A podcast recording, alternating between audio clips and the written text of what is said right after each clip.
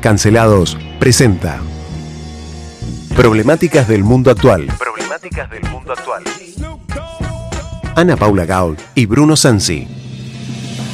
Noticias internacionales del día y el fin de semana analizadas en contexto. The first thing you need to know about Boris Johnson is he's a liar. Eu não vou esperar fuder minha família toda. Eu quero todo mundo armado. Todo mundo armado. Женщина, мужчина, мужчина. Мама – это мама. Отец – это отец. Y nos sentimos muy identificados con todo lo que fue de la revolución hasta el presente. Mr. Speaker, I want to apologise. He's not apologised. He's sorry because he's been caught. Ayer Juan Domingo Biden I'm afraid of Sarah Connor. Argentina se convierte en puerta de entrada para que Rusia ingrese a América Latina de un modo más decidido. Operación en estudio, Nicolás Torchelli. I'll be back. Muy buenas tardes, acá estamos en Problemáticas del Mundo Actual con las noticias internacionales. Ana Paula Gaud es la conductora y Bruno Sansi quien les habla, Nicolás Torchelli en la operación. Muy buenas tardes. Muy buenas tardes, Bruno. Bueno, bienvenidos a nuestra audiencia. Gracias por acompañarnos una vez más. Hoy la verdad que tenemos bastante información actualizada de todas las novedades, que no son pocas, que han ocurrido durante el fin de semana. Y hoy que es feriado de carnaval, nosotros no tenemos descanso y vamos a estar informándolos. Exactamente, sin comparsa, pero con bastante ruido. Este fin de Sí. semana vamos a hacer, como decíamos recién con Suki Asiuto, una actualización de cómo va el conflicto internacional. Decíamos con Ana Paula antes de comenzar el programa que eh, si bien hay muchas noticias para pasar a nivel internacional, cosas que están pasando en Colombia, cosas que están pasando en África, también en Taiwán, con la cuestión china, y muchas otras cuestiones interesantes que quedaron pendientes, como por ejemplo, mientras te informamos de la guerra o los medios están eh, aprovechando este envión bélico que captura en imágenes a la audiencia, ¿Qué está pasando a nivel país? ¿Qué pasa con el Fondo Monetario Internacional? ¿Qué pasa con las deudas? Te vamos a contar durante la semana cómo Argentina ya le pide plata de nuevo al Fondo Monetario Internacional, cómo le pedimos de nuevo plata al Banco Mundial a pesar de todas las retóricas eh, anticapitalistas que enarbolamos. Bien. Bueno, arrancamos con la primera noticia. Como bien decías, hay un montón de cosas que suceden en el mundo y a nivel nacional. Eh, lamentablemente, el día de, hoy el programa va a estar marcado por el conflicto entre Rusia y Ucrania, aunque no sé si me permiten decir conflicto o, invasión, ya que, que- ¿qué está pasando con, con la censura en Rusia? Mira, hay una cuestión que tiene que ver con aquello que dicen, no me recuerdo quién dijo que el primero en morir en una guerra es la verdad, ¿no? Y nosotros estamos en una situación de guerra. Tal vez la gente eh, la ve de lejos, hay gente que la mira medio como si fuera un partido de fútbol, lamento decirlo, porque bien por unos, bien por los otros, grandes los ucranianos, Apoyamos a uno, apoyamos a estamos uno y nos quedamos con eso, sí. o me hago el que apoyo la paz y en realidad estoy hinchando por alguien. Y eso es terrible, es terrible lo que está o- o pasando. me hago el, el que apoya la paz y estoy con el bando que bombardea. Mm, Eh, También lo vamos a ver, sobre todo en, en nuestra política nacional, eso.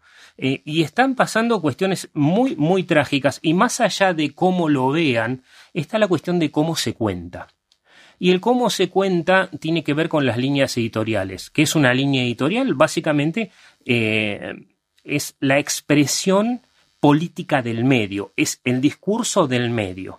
Entonces estamos viendo algunos eh, noticieros más independientes y otros más parcializados, más sesgados. En el caso nuestro, Sí, nosotros tanto sabemos eh, en, tu rama, Bruno, de, la historia y en la mía de- del periodismo, que la historia la cuentan los vencedores.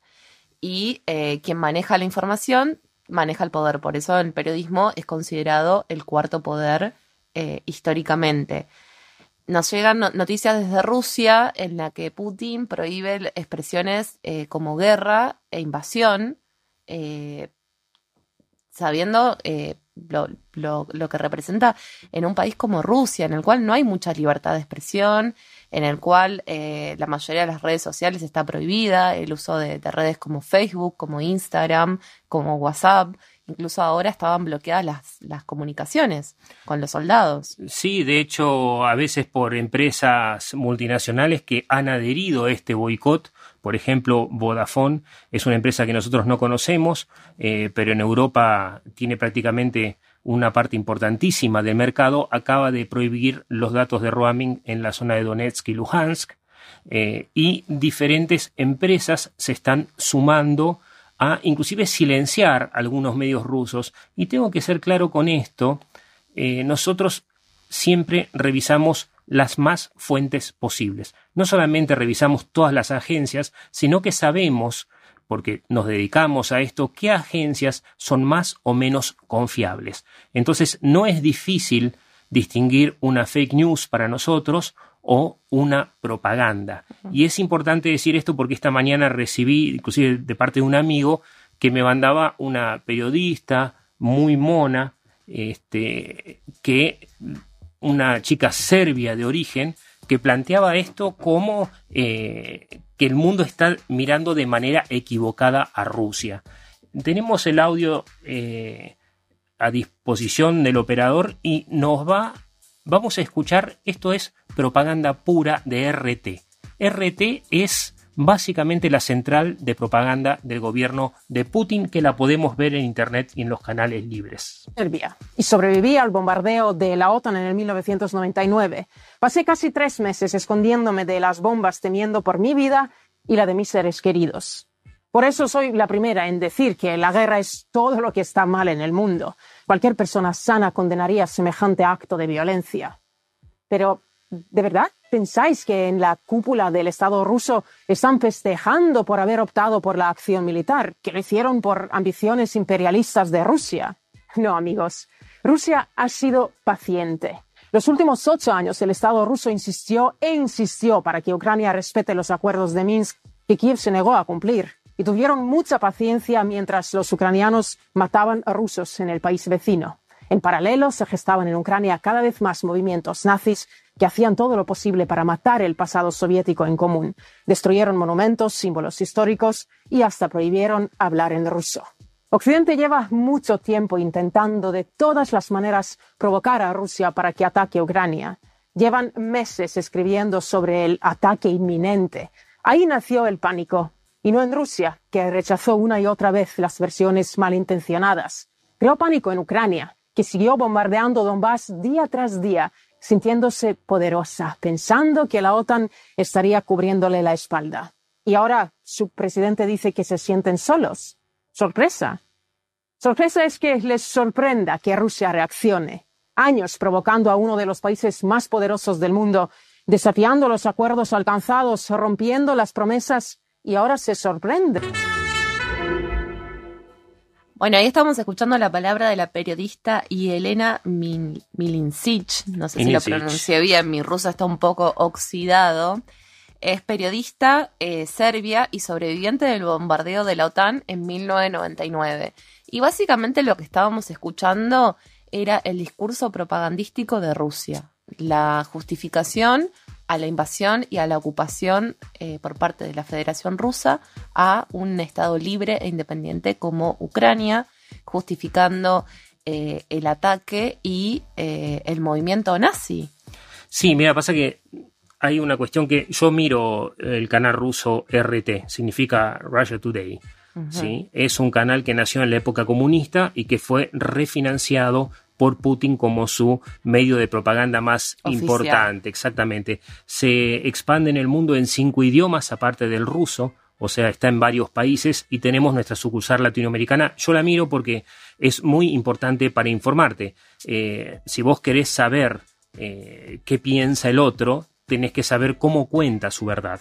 Entonces no somos eh, inocentes ante estas miradas. Y RT es un canal de propaganda eh, pro-rusa que añora la época soviética, que lo vas a ver a sus anchas en lugares como Cuba, lo vas a ver a sus anchas en lugares como Venezuela, en lugares como Nicaragua, y también tiene una audiencia mundial importante. RT acaba de ser desmonetizado por YouTube.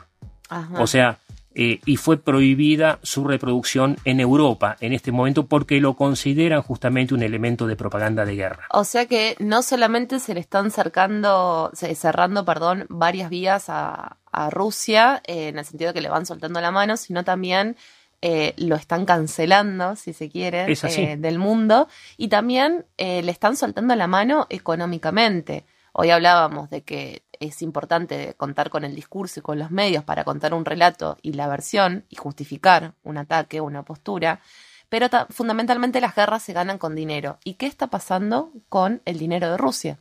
Y mira, es, nosotros habíamos dicho la semana pasada dos cosas.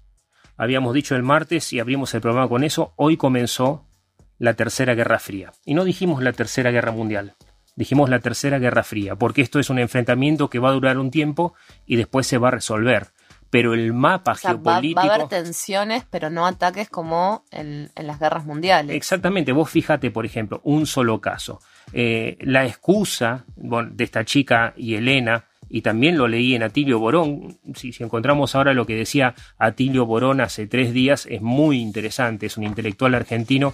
Este, Claro, que- él habla- hablaba de que era una tragedia evitable y que todo había sucedido porque Estados Unidos y la OTAN se habían ensañado haciéndole un bullying peligroso a Putin. haciéndole bullying a Putin. Esa es la explicación de semejante intelectual que está, de hecho, justificando esto, porque dice, al final de todo, Claro, él dice, una tragedia que podría haberse evitado y ante la cual no hay neutralidad posible. Hay un bando agresor, Estados Unidos y la OTAN, y otro agredido, que sería Rusia. Exactamente. Y de esto no debe haber confusión ninguna, Claro. nos dice Atilio Borón. No O hay sea, neutralidad ni confusión alguna. A ver, la, ve- la vez pasada entrevistamos a Jorge Altamira y dijo, Estados Unidos tiene mucho que ver en haber puesto, este, jugó muy bien sus fichas en poner de eh, lado de Europa Ucrania confrontando con Rusia. Y tiene razón eso porque es la geopolítica, es el arte de poner la política en terreno. Pero ¿qué pasa? También habíamos dicho una segunda cosa nosotros, aparte de que comenzó la Tercera Guerra Fría.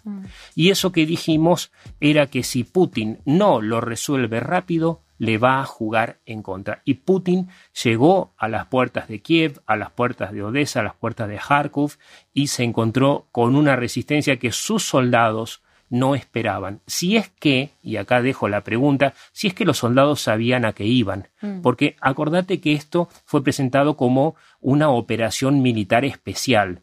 Eh, fuentes sin confirmar eh, dicen que algunos soldados no sabían que esto se trataba de una guerra. Me refiero a soldados rusos que han caído prisioneros. Pero más allá de eso, eh, dijimos que si no lo hace rápido, Rusia en el largo plazo va a perder porque empezaron a subir los precios de las commodities. Las commodities que son, son las cosas, los productos primarios que no tienen patria. El petróleo, el trigo, el maíz, La soja. la carne, la soja, está subiendo todo porque Ucrania es uno de los principales proveedores, no solamente de Europa, sino también de China. Mira, Y China. el gran aliado de Rusia. Claro, es que China al principio eh, tarareó y silbó bajito mirando por otro lado. Pero ahora le aumentaron los precios de las commodities y hoy por hoy China tiene más negocios con Ucrania que, con, Rusia. Entonces eh, se complejizó muchísimo la situación, esta eh, escalada bélica, que es una invasión, y hoy lo acaba de decir Argentina oficialmente, y ahora vamos a hablar de la posición argentina, le está costando mucha plata. Y cuando digo que le está costando mucha plata a Rusia me refiero a que se activó lo que nosotros el viernes dijimos que podía pasar, que era el sistema SWIFT, el sistema de comunicación interbancaria, que se utiliza prácticamente en todo el mundo, de los cuales unos pocos bancos rusos están fuera de él, porque medio que se había preparado Putin para esto, pero ¿qué pasó? Caído el SWIFT y no teniendo acceso a los bancos rusos, no tienen acceso ni siquiera a sus activos en el resto del mundo, porque no pueden hacer operaciones bancarias. Y con una devaluación del 30% del rublo, que es la Inmediata. moneda oficial de Rusia. de ayer a hoy inmediata, porque aparte se sumó a las sanciones económicas eh, algo que nunca había pasado en la historia de la humanidad. Suiza. Ese país neutral, el de los escándalos que dijimos la semana pasada, Acaba de perder su neutralidad. acaba de perder su neutralidad y congeló todas las cuentas de, Ru- de Putin y de sus socios. Y digo, y de sus socios, porque Putin no construyó esta etapa postsoviética solo. Lo hizo con un grupo de, no sé si amigos, le dicen aliados, aliados eh, excomunistas, jerarcas de la nomenclatura, que se convirtieron en millonarios. Pero ¿sabes qué? La gran parte de ellos son ex KGB. Como Putin. Como Putin. KGB Sería como la CIA rusa, ¿no? Exactamente, pero mucho antes de la CIA y un poquitito más sangrienta, porque la CIA suele inclusive hacer operaciones especiales, black operations, como dicen ellos, matar y torturar gente. Eso sucede, pero los rusos, cuando la KGB al principio se llamaba GPU, después UGPU, después KGB y, y ahora tiene otro nombre, pero ellos matan de a miles. Es una cosa impresionante, si quieren después lo revisamos más adelante, pero es gente que está entrenada para matar y para espiar. Mm. Entonces, Putin no es que tiene bebés de pecho ni la oligarquía X como dice la gente que analiza afuera. Los colegas de rusos que se hicieron millonarios en la época postsoviética son de la pesada. Claro. Mira, te cuento el y ahora tienen bloqueadas sus cuentas. Y ahora tienen bloqueada toda su plata. Hoy no pueden hacer una operación con tarjeta de crédito ellos. Mm. Y también tienen bloqueados el espacio aéreo europeo y de 35 países en realidad y tienen bloqueadas sus pasaportes también tienen una cosa que llaman pasaporte de oro, por ejemplo, yo Abramovich, porque vos tenés el pasaporte de tu país y el pasaporte de oro es, eh, no, no, es de oro, le dicen así porque vale muchísimo. Eh, vos que yo, querés hacer un negocio en Inglaterra, vas, pones 85 millones de dólares, 5 millones de euros, eh, te compras un club de fútbol y te dan, digamos, tu nacionalidad inglesa, de oro, exactamente. Así que están inmovilizados. Y es gente de la pesada, que no se va a quedar tranquila con esta situación. Si sigue así, no. Acordate que los dictadores, eh, dos tercios de todos los dictadores del mundo siempre murieron bajo sus propias tropas. O sea que Putin está a nada de convertirse en un paria social, me estás diciendo. Eh, paria social ya es a nivel internacional. Lo que no sabemos si va a ser un paria dentro de sus amigos. Y convertirte en paria con agente de la KGB realmente es muy, pero muy pesado. Pero además de, de con sus mismos amigos, ¿no? ¿Qué pasa con la gente rusa? Porque acá estamos hablando de Putin como representante del país más grande del mundo a nivel territorial, pero nosotros sabemos que la gente no está contenta con, con un presidente que está hace más de 20 años en elecciones no muy limpias, no muy honestas. A ver, no muy limpias. todos los adversarios políticos están presos. O muertos. o se murieron y que el año pasado, acordate que el gran problema de Rusia era que disponían de las vacunas, pero el gobierno había perdido tanta credibilidad que la gente se negaba a vacunarse con esa vacuna. En un país donde la homosexualidad, por ejemplo, está prohibida, donde el, uno de los hombres más poderosos del mundo te dice que un hombre es un hombre y una mujer es mujer, dependiendo de su biología. No hay LGBT más. No, no hay lenguaje inclusivo, no hay nada de eso. De hecho, si te ven manifestando amor o cariño a una persona del mismo sexo, marche preso.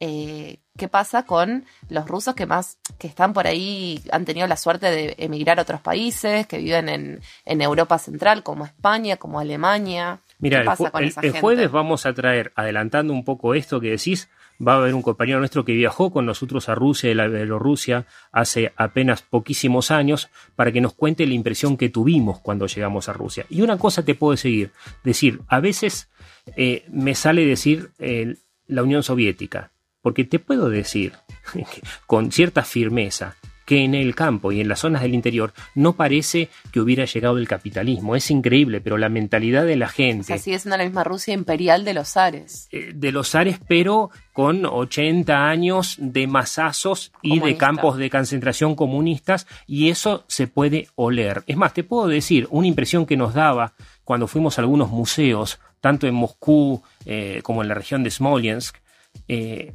no podías ver tranquilo el museo porque siempre tenías un guardia o dos de seguridad que estaba a un metro tuyo esperándote a que te vayas o que no toques o no agarres nada. y, así es esa mentalidad hasta un comercio. Obviamente, tal vez no lo sea en las grandes ciudades, pero vos decías, los más jóvenes tienen celulares, reaccionan, no es lo mismo. Claro, por ejemplo, en Ucrania eh, a los celulares rusos se los prohíbe y si te ven filmando o tratando de registrar algo, aunque sea una foto, ni hablar de un video, te, detiene la, policía, te demora temiendo que seas un espía ruso. Sí, pero hay una cosa que no estamos viendo en esta guerra que se está transmitiendo no solamente en vivo, bueno, de hecho tenés las cámaras de Kiev en Internet, en, en YouTube, están, podés mirarla, pero ¿no te parece extraño que no aparezcan filmaciones de los soldados rusos? Porque siempre ¿Será, vimos... ¿Será que tienen bloqueados sus teléfonos? ¿Será, ¿Será que saben que están invadiendo? Y acá hay lo que decías vos, nadie piensa en los rusos. Estamos pensando en estados como si fueran un equipo de fútbol. Nadie piensa en los rusos y nadie piensa en los ucranianos. Y, y más allá de todo, para ir en un equipo de fútbol, uno piensa, bueno, gana o pierde, pero acá son vidas que se pierden a diario. Son eh, heridos, son mutilados, son muertos, eh, y gente que deja todo lo que tiene a su familia para irse a combatir a un ejército. Sí, son vidas eh, cuando decís un soldado ruso, sí, está bien, tiene pero son pibes de 22 años. A los 22 años hoy todavía no terminaste la adolescencia. Estás metiendo un pibe de 22 años. El otro día vi, justamente hace dos días, como una mujer ucraniana insultaba a un soldadito ruso que la estaba invadiendo. Una situación terrible. El, el pibe no sabía ni cómo reaccionar. Entonces no hay que pensar solamente, oh, Rusia, el oso eh, contra los ucranianos. No, no es solo eso, es la gente que está obligando a matarse, algunos para defenderse y otros los están mandando a matar. Porque reciben órdenes y quizás vienen con un discurso y al llegar a la realidad se encuentran con que no era. Sí, pero sabes que esta dimensión humana no se está viendo en la guerra. La sienten algunas personas cuando vos ves eh, la gente en la frontera polaca o en la frontera rumana esperando a las familias incompletas incompletas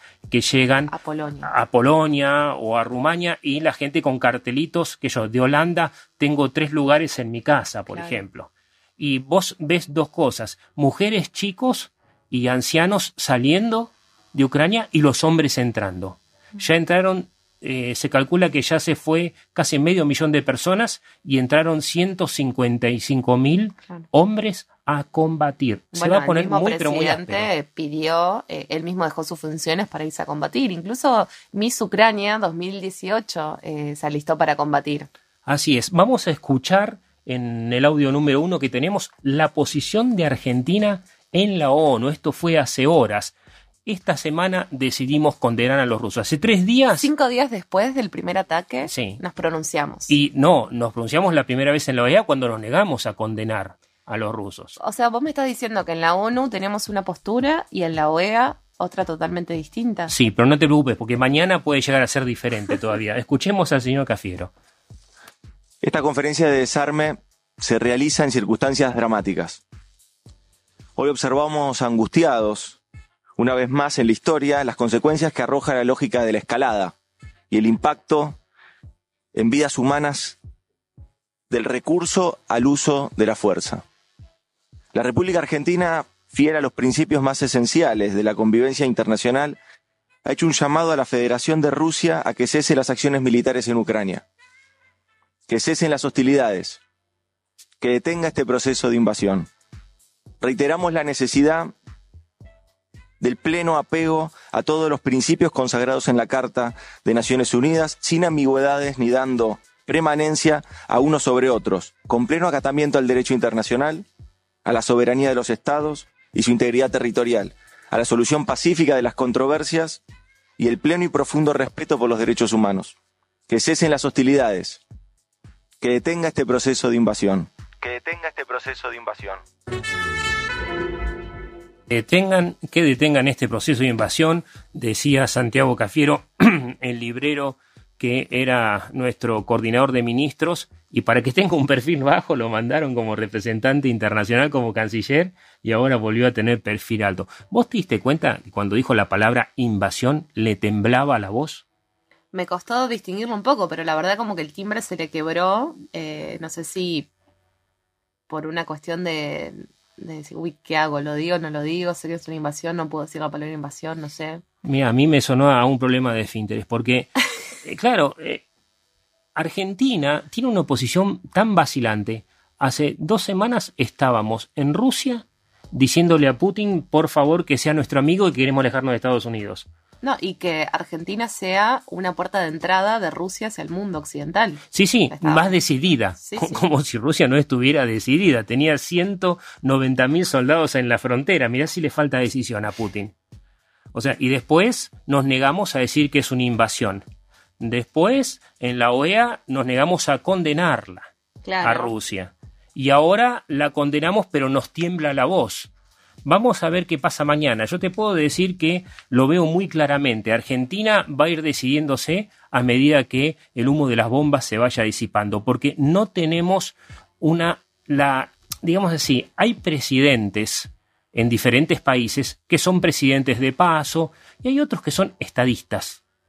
Algunos son dictadores, otros más o menos democráticos, pero hay presidentes que son estadistas. Y el estadista piensa en el país, piensa en la situación, piensa a futuro. Nosotros no pudimos mandar un camión de bomberos razonable Ah, a los incendios que se apagaron porque Dios quiso, porque lloró, y ahora estamos diciendo que vamos a mandar ayuda allá. Eh, A- no a pudimos ni siquiera repartir las segundas dosis de la Sputnik. O sea, así. Así. Pero bueno, yo creo que más allá de todo, cuando uno está en una situación de, de poder, eh, tiene más voz, eh, tiene las miradas del mundo so- sobre uno, ya sea en un discurso o en una red social. Cuando pasan estos hechos aberrantes, eh, la lógica indica que uno siempre tiene que estar en contra. No podemos no condenar hechos tan, tan violentos y tan atroces después de haber vivido dos guerras mundiales, una guerra fría y dos bombas eh, nucleares. Y después de haber participado en dos guerras recientes, que fueron Malvinas y la Guerra del Golfo, en la cual perdimos un helicóptero, así sabías. Yo creo que uno, No. siempre que levanta la bandera de los derechos humanos, tiene que estar en contra de, estas, eh, estos hechos totalmente aberrantes y condenarlos.